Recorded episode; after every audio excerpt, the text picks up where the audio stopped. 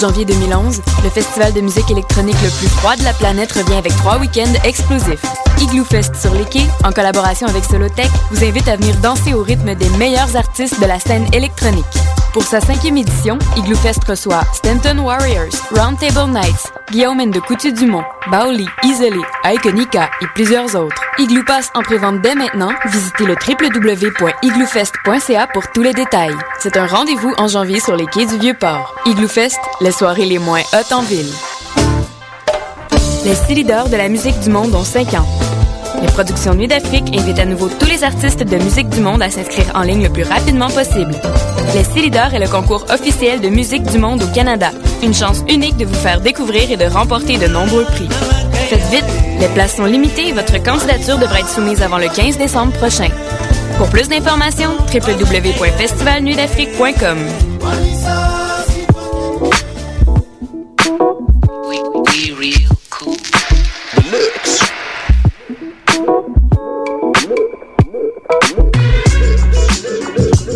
écoutez Choc FM,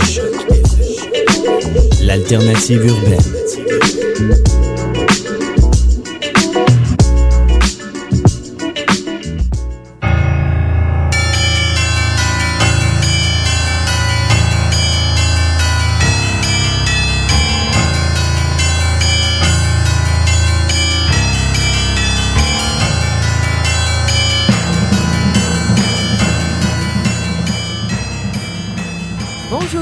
Êtes sur Choc FM. C'est le tome 1, chapitre 11 de Mission Encre Noire. On est mardi 14 décembre 2010.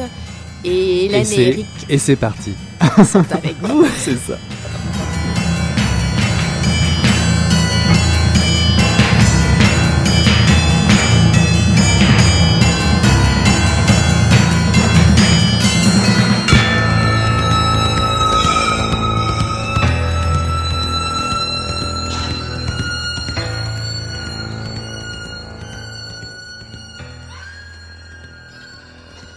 La vie que je vais vous raconter est une chose très dure, et par moments réellement macabre.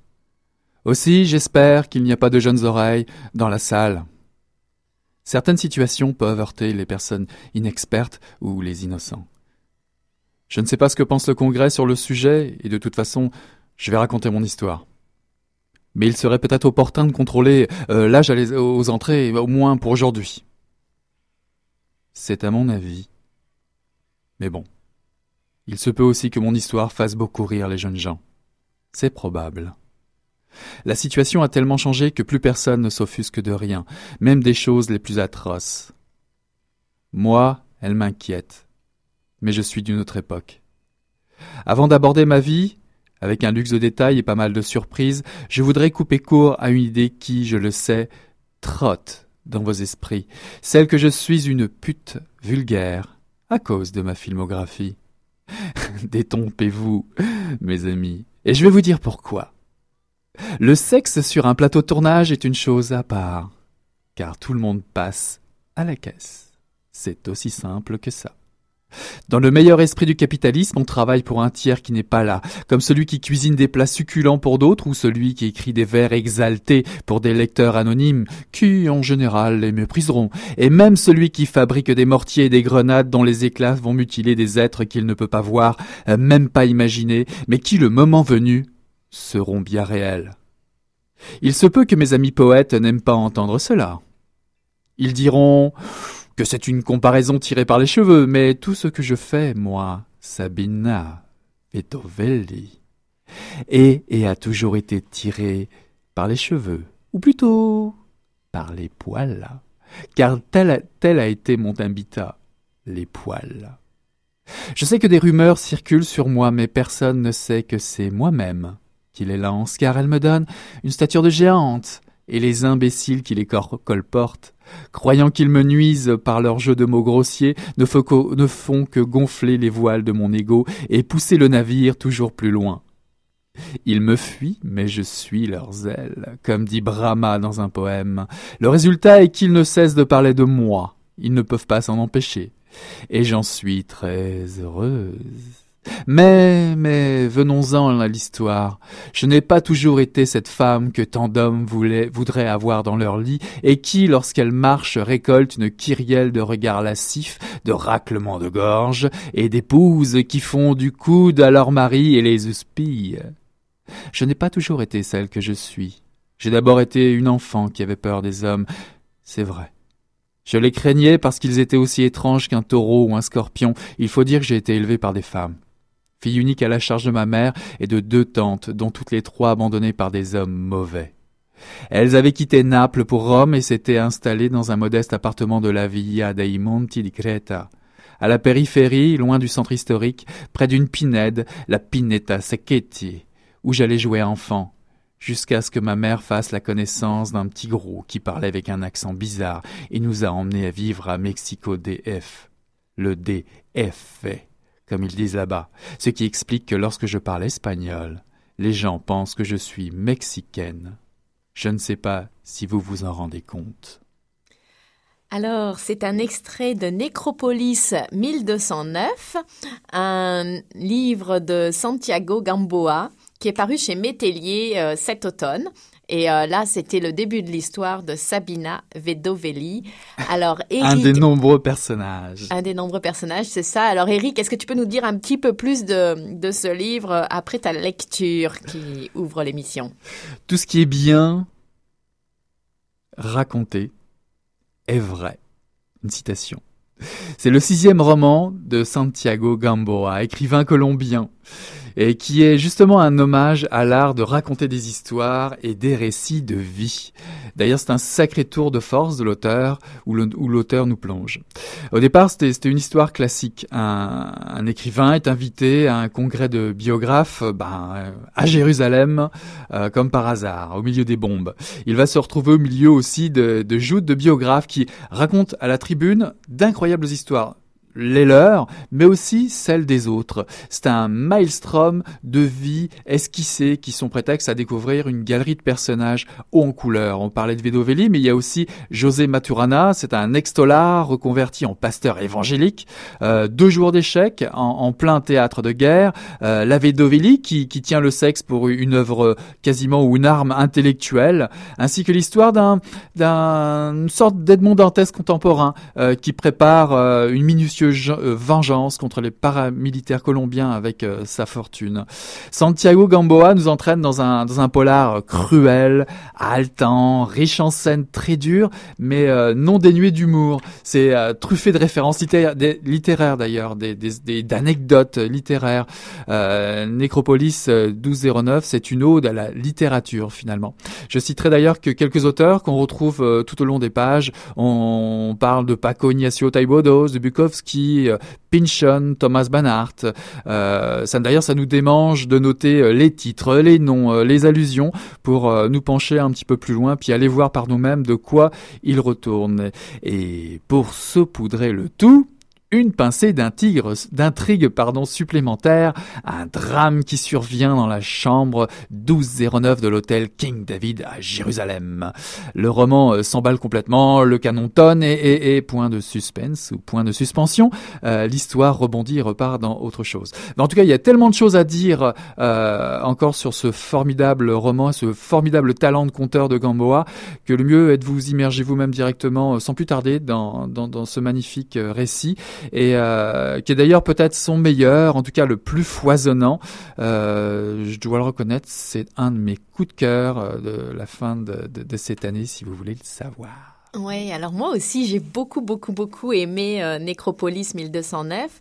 J'ai trouvé que c'était un, un, livre un peu complexe dans sa forme, parce mhm. qu'effectivement, comme tu le disais, euh, il y a beaucoup de personnages qui racontent eux-mêmes des histoires sur beaucoup de personnages et qui ont des interactions entre eux dans ce congrès de biographes. Ouais. Euh, en plus, euh, donc forcément, les histoires se passent dans plusieurs pays, sur plusieurs continents.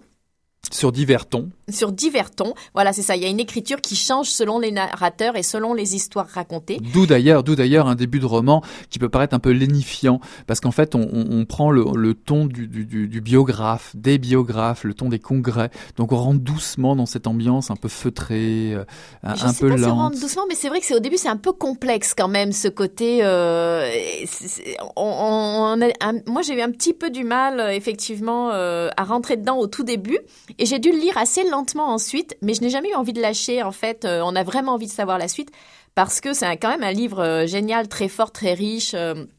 Qui passionne, assez imposant. hein, il fait 416 pages. C'est écrit assez petit, mais c'est très c'est érudit, comme euh, comme un peu tu disais, euh, presque un peu un télo, mais aussi très cru et très trash parfois.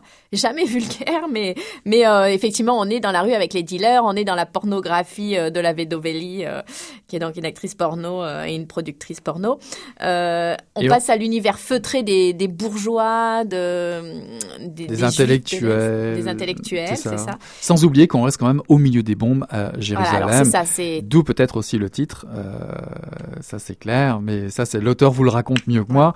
Mais euh, et, et aussi cette intrigue qui nous ramène tout le temps au, au polar. Il y a tout le temps une rythmique Oui, très intéressante, ça. très rapide. C'est tout le temps surprenant. Il y a tout le temps quelque chose qui vous qui vous Ouais, qui vous attend il y a des rebondissements, en fait, ouais, c'est ça. On Mhm. s'ennuie jamais pour ça et on passe de énormément d'actions avec une description très efficace des faits à des moments de réflexion euh, des personnages qui ont tous une vision de la vie différente, mais des vraiment des réflexions très euh, pointues et parfois très coup de poing. Assez, euh, même sordide parfois. et ouais, mais euh, quand même des vraies réflexions sur l'existence. euh, et donc, moi, j'ai trouvé ça assez fort et, tr- et très, vraiment très intéressant. Une très belle réflexion aussi sur l'écriture, sur la fiction, sur comment on se raconte nous-mêmes nos, nos existences. Finalement, peut-être que si nous n'étions pas racontés, euh, nous ne- si nous, nous ne nous racontions pas, euh, nous n'existerions peut-être tout simplement pas. Enfin, je sais pas, il y a une espèce de, de chose comme ça. Et, euh, et moi, j'ai trouvé ça vraiment euh, extrêmement fort et j'ai trouvé que c'était vraiment une vraie œuvre littéraire. Enfin, moi, je connaissais pas Gamboa et euh, j'ai complètement capoté. J'ai envie de lire tout ce qu'il a écrit. J'avoue que j'ai trouvé ça très fort. Ouais, D'autres références qui sont, qui sont recommandées d'ailleurs euh, autour de, de, de, de, ce- de cet écrivain, comme Les Captifs d'Ulysse Blanc ou euh, Le syndrome d'Ulysse aussi euh, a été très apprécié. Euh, J'avais entendu parler, je ne l'ai pas lu, c'est Le siège de Bogota aussi, qui a l'air aussi euh, un, sacré, euh, un sacré livre à lire aussi. Alors, est-ce qu'on s'écoute une petite musique? Je crois que justement, elle est de circonstance. Et on passe, on reste dans le même thème, Palestine de Yann Tiersen.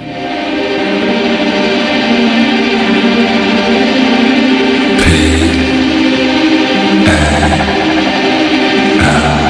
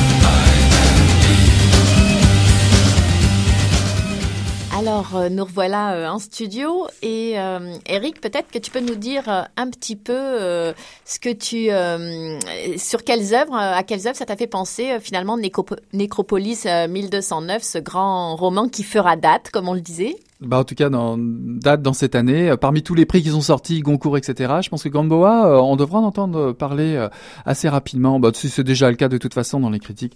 Euh, effectivement, ben ça me fait penser déjà au conte de Monte Cristo d'Alexandre Dumas, puisqu'un des personnages raconté dans le film, dans le film, dans le roman de Gamboa est quasiment le calque de, de, de des, des, aventures de de pardon?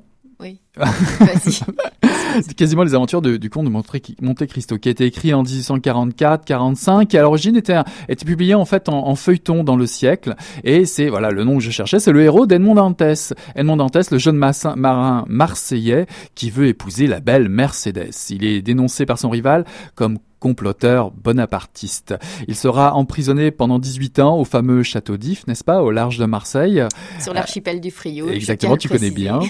Et euh, son co-détenu lui confiera l'existence d'un immense trésor enfoui sur l'île de Monte Cristo. Il euh, va s'évader, il va récupérer le dit trésor et reviendra euh, sous l'apparence du richissime comte de Monte Cristo dans le but d'étancher sa soif de vengeance. Donc Dumas en profite pour dresser un portrait de, de la corruption et des intrigues euh, sordide liée au pouvoir. Euh, ça date de ces années-là. Hein. On pense bien qu'aujourd'hui ça n'existe plus. Le Comte de Monte Cristo est donc un classique euh, dont on ne se lâche jamais, et puis qui m'ont pas, qui me faisait penser un peu à ce qui a inspiré peut-être Gamboa sur un de ses personnages. j'ai pensé aussi à revenir vers le noir, puis en, en parlant comme ça d'histoires un peu folles, j'ai pensé aussi vous citer Adios chez Razad de Donald Westlake, paru Rivage Noir. c'est l'histoire de Dedwin Topless, qui sert de nègre à Rhodes pour écrire des histoires porno comme Vedovelli, euh, qui elle joue dedans, mais lui il les écrit. Et il les écrit pour 1200 euh, dollars par mois, un bouquin par euh, par mois à écrire en 10 jours, un chapitre par jour. Et à une semaine de rendre celui du mois de novembre, il connaît la panne, la panne, celle de l'inspiration. nous suivons donc les, errements de l'auteur, tentant de recouvrer les légèretés inventives de sa plume. C'est toujours beaucoup d'humour chez Westlake et des passages complètement loufoques autour de l'écriture qui le conduiront euh, vers les affres quasiment de la folie dans ce dans ce roman. C'est là on retrouve la verve de Westlake euh, intacte pour les inconditionnels et euh, qui, tout autant remarquable à découvrir euh, pour les autres. Je vous encourage une bonne lecture sympa euh, tiens pour pour Noël. Et puis un autre un autre peut-être un petit événement si vous aimez des multiples personnages comme chez Gamboa. là ça se passe ça se passe du côté de la Patagonie en Argentine. C'est un roman qui s'appelle Patagonia Chuchu et c'est du noir. C'est aussi chez, chez Rivage Noir, un roman de Raoul Argemi.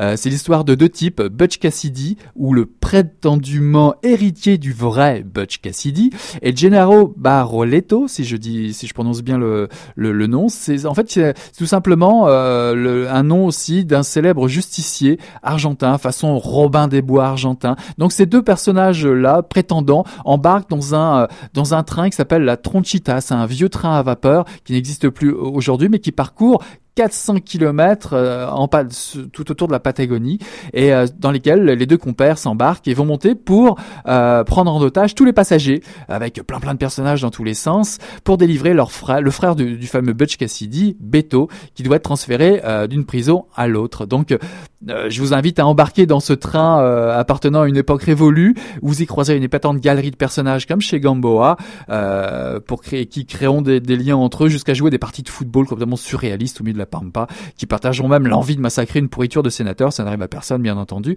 une fois de plus, vous ne pourrez plus redescendre de ce train ou alors euh, avec le sourire aux lèvres.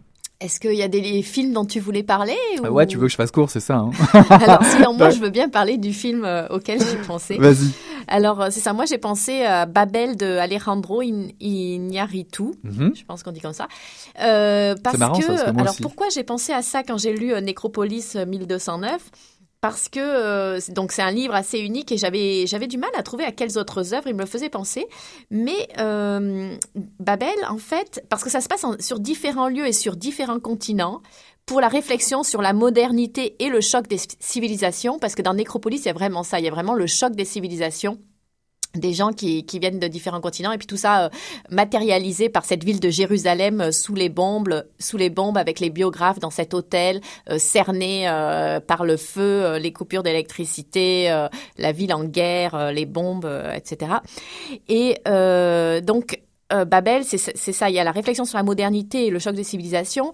Il y a aussi les, les différences de trajectoire et les aléas de la vie. Le côté choral, plusieurs histoires qui se déroulent à distance mais se croisent éventuellement, et surtout pour l'idée, parce que c'est ça qui a aussi très fort dans, dans Nécropolis, l'idée qu'il y a des fils invisibles qui éventuellement nous relieraient les uns aux autres sans que l'on en ait conscience, ou alors plus ou moins conscience, euh, voilà. Et donc, c'est en ça que ça m'a fait. C'est vrai que c'est deux choses très différentes, Babel et Nécropolis euh, 1209, mais je pense que. Mais c'est mais c'est amusant parce que j'avais j'avais aussi pris dans mes dans mes références un film euh, d'Inaritu, mais moi j'avais pris Amores Perros, Amour chienne, euh, justement à cause des personnages, le côté noir, le côté personnage, où on retrouve aussi ce côté des, ce lien un petit peu euh, décousu. Euh, bah pour ceux qui l'ont pas vu, c'est l'histoire d'un tragique accident de voiture qui nous renvoie, qui nous renvoie justement à trois histoires radicalement différentes, trois trois trajectoires de vie, celle d'Octavio, un adolescent qui décidé de s'enfuir avec la femme de son frère, euh, Daniel, un quadragénaire qui quitte sa femme et ses enfants pour aller vivre avec un top modèle, et El Chivo, un ex-guerriero communiste devenu euh, tueur à gages qui n'attend plus rien de la vie. C'est un peu les liens qui relient ces trois personnages euh, tout au long du film, c'est un peu ce qui rejoint Babel, comme tu le disais. C'est un film avec Emilio Echevarria et surtout Gaël Garcia Bernal, que tout le monde connaît. un jeu d'acteur excellent, une histoire forte euh, comparée avec euh, Pulp Fiction euh, dans son temps. J'avais juste pour finir pour la Colombie ou le Honduras, j'avais pensé à aussi un film formidable, Sin Nombre, réalisé par Kari Fukunaga avec Edgar Flores et Paulina Gaitán. C'est un thriller au Honduras où une jeune femme, la jeune Sarah, retrouve son père après une longue séparation. Ils, ils vont, pense-t-il, enfin réaliser leur rêve, leur vieux rêve d'immigrer aux États-Unis avec leur oncle. Et tandis qu'au Mexique, Casper, le deuxième personnage, lui, est membre d'une mara de la fameuse Mara, l'un des terribles gangs d'Amérique centrale. Et pour venger la mort de sa fiancée, il tue un chef de, de cette bande-là. Alors évidemment, il prend la fuite, euh, c'est sûr. Moi aussi, j'aurais fait la même chose. Et c'est sur le toit d'un train, figure-toi, qui file vers le nord, euh, quoi de plus romantique, entouré de centaines de candidats à l'immigration, que les deux protagonistes vont enfin se rencontrer. Donc euh, c'est un peu un qui fuit son passé, l'autre qui veut un avenir meilleur. Y arriveront-ils? C'est l'histoire du destin, justement, que l'on retrouve dans ce film. Qu'est-ce qu'on écoute comme petite pause musicale. On parlait des marins, on va aller vers euh, les méchants garçons, euh, Booba, pourvu qu'elle m'aime.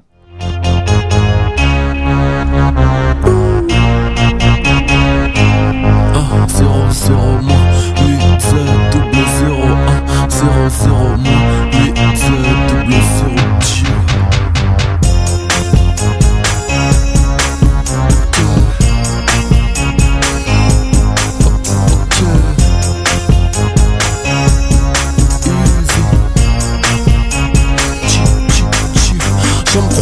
derrière ton bureau, tu m'écoutes. Décroise les jambes doucement, laisse couler quelques Tu sens que je suis dur, que j'ai fait de la route.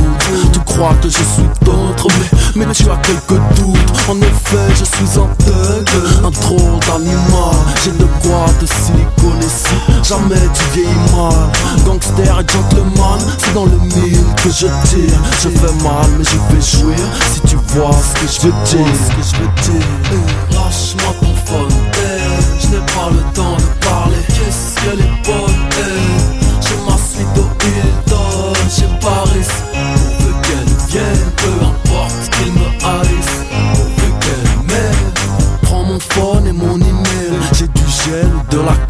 Je veux que tu viennes, tu veux que je revienne. Ne me dis pas que tu m'aimes. Notre amour est insensé. C'est juste une histoire de cul C'était Booba. Donc euh, voilà, on va revenir alors à nos petites entrevues euh, qu'on vous fait toujours partager avec plaisir euh, dans les émissions. Et cette fois-ci, on est allé, on est allé euh, interroger Marise, de libraire à l'écume des jours. On lui a pas fait notre petite entrevue euh, lecteur comme on fait d'habitude. Mhm. On a plutôt interrogé un petit peu sur son métier de, de libraire et son rôle de passeur finalement de livres entre euh, les auteurs et les lecteurs. d'une librairie indépendante qui s'appelle L'écume des jours. sur la rue Saint-Viateur à Montréal. Et euh, depuis combien de temps en fait euh, vous êtes libraire? Hum, presque 30 ans. Euh, à l'écume des jours, donc depuis, on commence la 12e année. Pourquoi vous avez choisi ce métier finalement? Quand j'étais gamine, j'adorais lire, puis j'avais même, je travaillais même euh, le samedi matin ou le samedi après-midi à la bibliothèque de ma petite ville. Puis finalement, ben, c'est un long détour pour revenir à sa passion première, qui est le livre. Et alors si vous aviez à définir en quelques mots le métier de libraire que c'est d'essayer de cerner euh, ce que la personne recherche, puis lui proposer euh, bon, des bouquins qui euh, vont en ce sens. Finalement, dans l'ensemble de la chaîne de lecture, le, le libraire, finalement, là-dedans, euh, quel est son rôle? Ben, On est l'intermédiaire entre euh, l'auteur et puis, euh, et puis l'éditeur. Donc, donc, on est des passeurs. Le lecteur idéal, ce serait qui? Un lecteur curieux, un lecteur qui va au-delà de ce qui est euh, présenté dans les médias. Et, en ce moment, c'est principalement à la radio que ça se passe. Le lecteur idéal, c'est euh, une personne qui va nous donner une idée de ses goûts et puis qu'on va pouvoir lui proposer des choses qui ne sont pas nécessairement à la mode en ce moment, mais des choses qu'on a aimées. C'est ça, on lui propose une aventure. Et puis, il nous dit. C'est le lecteur idéal. C'est le cadeau pour le libraire. Au lieu d'avoir un client qui va demander, euh, je sais pas, l'élégance des hérissons ou le Connolly, euh, qui est un auteur de polar. Euh, La question inverse, c'est l'au- l'auteur idéal. Quelqu'un qui nous propose une bonne histoire, avec une langue euh, qui peut être particulière. Donc, il y a un travail autour de la langue, sans tomber dans quelque chose de hum, trop précieux. Le livre que tu préfères vendre? Ah, mais j'en ai plein. Un à recommander, ou deux, ou trois en ce moment? S'il y avait juste une petite sélection à faire. alors euh, un bouquin euh, qui s'appelle Bolmil Rabal. Euh, c'est une trop bruyante solitude. Alors c'est un type qui est chargé de pilonner euh, les livres, donc qui décide de, les emplir dans sa salle de bain pour les sauver. En ce moment, il y a un bouquin aussi qui s'appelle Entre ciel et terre, euh, publié euh, chez Gallimard, qui est un très grand cru.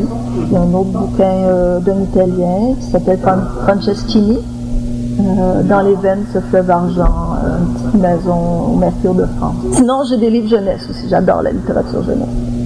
Alors, un livre jeunesse à recommander? Euh, ma maison tient au Rouergue de Delphine Durand. Voilà. Ton meilleur souvenir de libraire?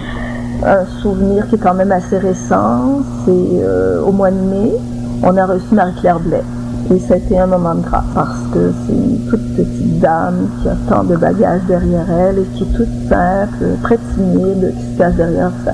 Et elle a été extrêmement généreuse. Elle nous a raconté plein de choses. Puis elle a un amour, elle vit avec ses personnages. Elle, elle est dans son monde.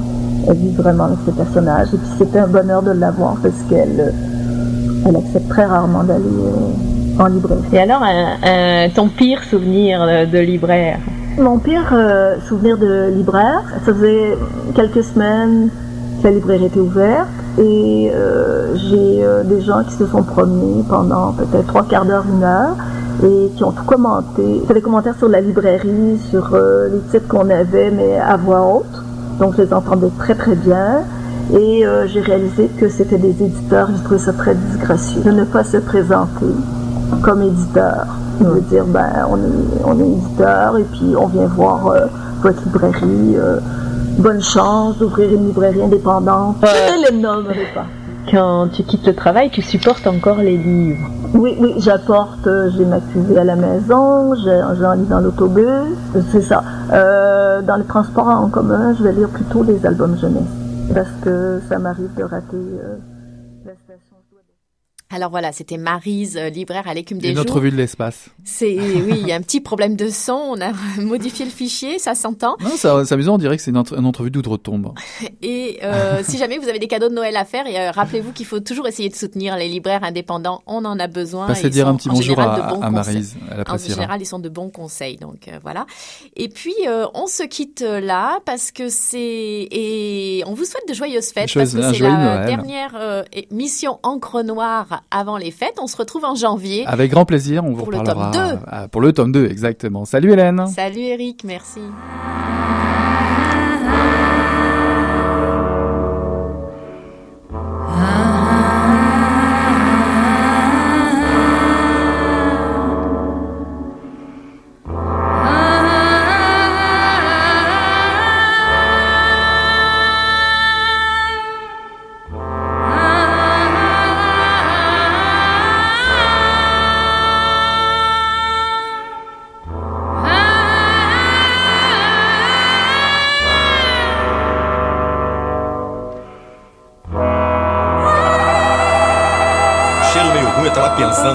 E fedeu, que. Pô, mas o negócio tava bom, bicho. O negócio tava bom, só quando ele tava tão entupido. Gostoso! Quem diria, hein? Greta Garbo acabou de irajar, hein? É, mas eu tava falando pra você, né? Depois que eu passei a me sentir, aí o negócio ficou diferente. Jorjão! Vai, garoto! Fala a verdade. Isso tá bom. Não, nem a cerveja que me segue. Ô, Ciro, tira a mão do meu bolso. Agora um arame, um arame ia pegar dentro, ia pegar um gordurame depois, um arame não ia mal. hein, gente?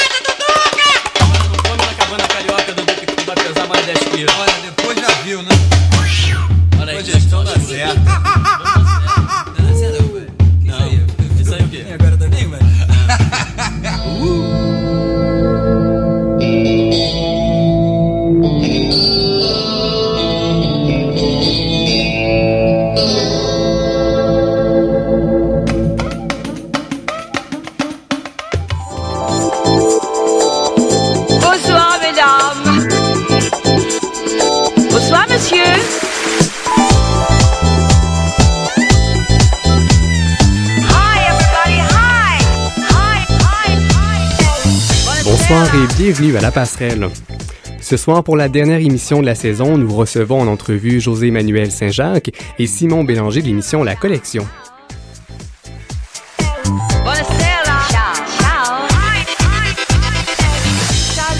Geneviève Daou en remplacement de Marie-Ève Rochon et Daniel Blanchette-Pelletier